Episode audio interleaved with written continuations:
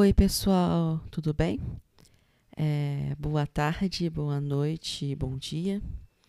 Já faz um tempo que eu não venho aqui, né, gravar um episódio. A última vez que eu gravei foi em meados de abril de 2021, tem bastante tempo. Mas agora eu tô querendo voltar com o podcast no regularmente. Eu ainda não sei o quão regularmente eu vou conseguir manter aqui, mas eu prometo trazer pelo menos no mínimo um episódio novo por mês é, do Designer Alquimista. Aconteceu muita coisa do ano passado para esse, né? Muitas, muitas coisas acontecendo, muita correria. E eu recentemente comecei a fazer sabonetes artesanais. E esse podcast é justamente para falar um pouquinho de como foi esse processo, levando em conta a minha mentalidade de design, de UX. Porque depois que você aprende a trabalhar, depois que você aprende a metodologia, não a metodologia, mas depois que você aprende a forma de como criar processos para materializar ideias é, de design, de UX, você consegue, você consegue aplicar isso para várias áreas da, da sua vida. E eu tento aplicar isso para a ONG, que eu sou dirigente, é, para os trabalhos que eu faço, para quando eu preciso resolver algumas coisas na minha vida, enfim. Eu tento aplicar essa metodologia, essa forma de pensar, né, digamos assim, e de resolver problemas e materializar ideias para tudo que, que, que, é, que, que eu vejo que tem viabilidade de ter essa aplicação. Recentemente eu comecei a fazer sabões artesanais, né? E foi depois de ter, eu ter tido casos de burnout, ansiedade.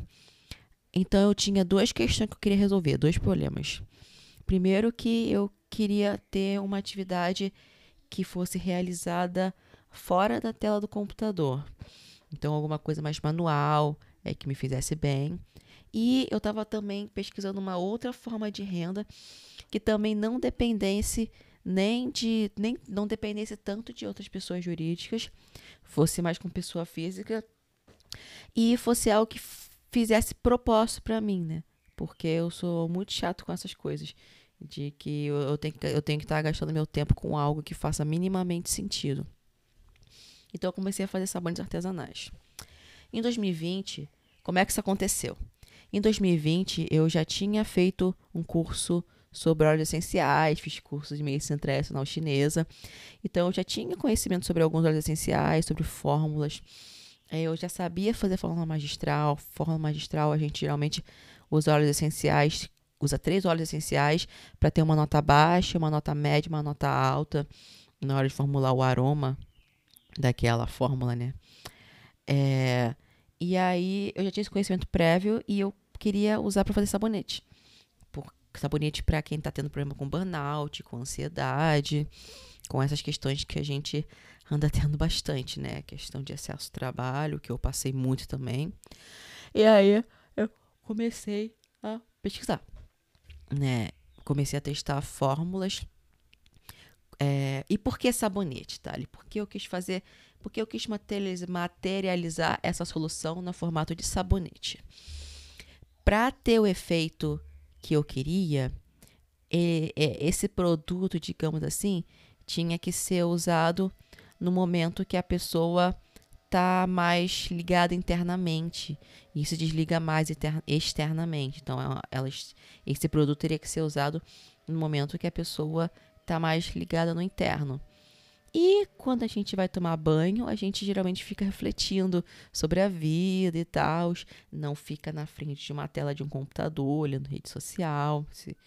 Tem, celular, é, tem, tem uns plásticos hoje que dá para você colocar no celular e ficar mexendo no celular enquanto tomando banho. Mas, de forma geral, é, o banho é o momento que a gente consegue destravar do externo e olhar para o interno. É, e precisava ser nesse momento, porque através. Porque, né? Através de. Não é algo que eu vou aprofundar muito aqui nesse podcast, mas digamos que acaba quando você trabalha mais com a parte, é, digamos assim, mais com a parte magística do negócio, o efeito aumenta quando você usa esses produtos nesses momentos mais de introspecção. Por isso que eu resolvi fazer sabonete, né? Porque a pessoa usa e sabonete todo mundo gosta. Todo mundo gosta de comprar sabonete artesanal. É uma coisa que tem fácil. A pessoa, a pessoa gosta, né, de usar. Aí eu comecei a testar com óleos essenciais, é, fazendo combinação. Só que óleos essenciais é caro. É, para quem não sabe, não acompanha, fazer, fazer sabonete com óleo essencial aumenta muito o preço. É, e sabonete artesanal também, se você for ver aqueles também feitos é, do zero, geralmente é um valor bem mais alto, é uns 20 reais para cima cada sabonete. E eu queria fazer um produto que pudesse ser barateado, que não fosse tão caro, que fosse mais acessível. No máximo 8 a 9 reais para a pessoa usar de duas vezes por semana e dar uma relaxada na mente, né? E aí comecei essa busca. Comecei a testar, comprei base glicerinada, já que eu não tinha tempo nem conhecimento para fazer o para fazer uma que fosse do zero, usando sal, sal da cáustica. Comecei a testar, fiz. Eu tenho plantas aqui em casa, fui fui recortando, fui tirando pedaços das minhas plantas, né? Folhas das minhas plantinhas para rechear também o, o sabonete com ervas e não ficar só óleo essencial. E aí, nesse processo, é, eu ritualizava as plantas, as folhinhas, inclusive, e fui testando. E eu dava para minha mãe usar, dava para o meu irmão usar, dava para minha mãe revender por um preço mais em conta para alguns pacientes dela, para pelo menos pagar a produção, que compravam porque gostavam e usavam e ia coletando feedback das pessoas. Né? Pedia para nota, pedia para responder como ela estava sentindo antes, como está sentindo depois que usou o sabonete. É, outra coisa que eu prestava também bastante atenção, eu meio que testava o sabonete, eu mesmo ia tomar banho com sabonete, testava o uso dele. Eu comecei, por exemplo, eu comecei, eu comecei usando pedacinhos de planta maiores, que quando você coloca no sabonete, o sabonete vai usando, essa planta cai, ela fica, ela cai ali no bidê, sabe? É um, vamos supor que tem um pedacinho de alecrim ali, não folhas de alecrim. E aí ficava ali.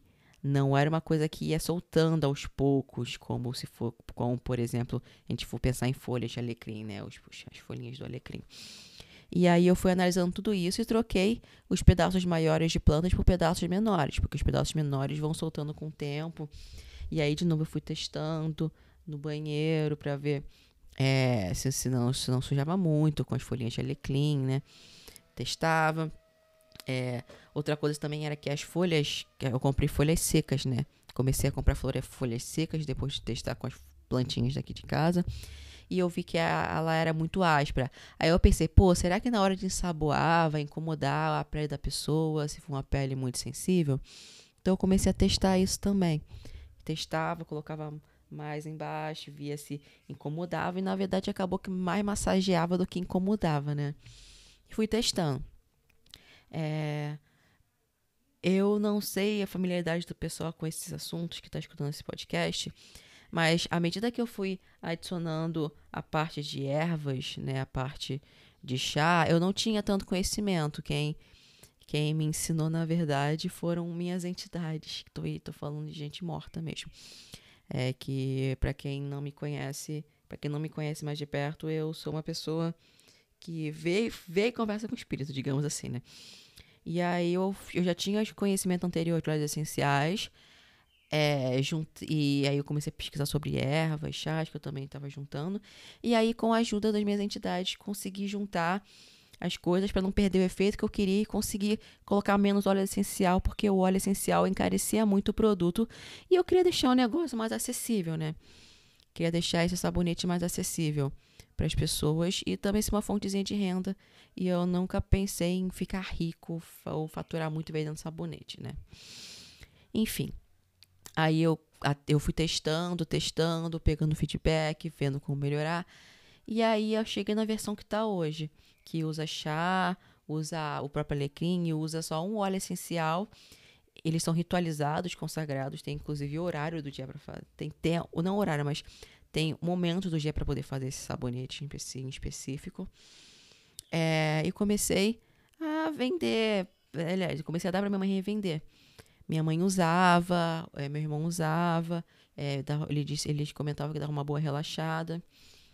Nesse meio, nesse contratempo, um dos sabonetes acabou chegando na mãe de uma criança que era uma conhecida da minha mãe, né?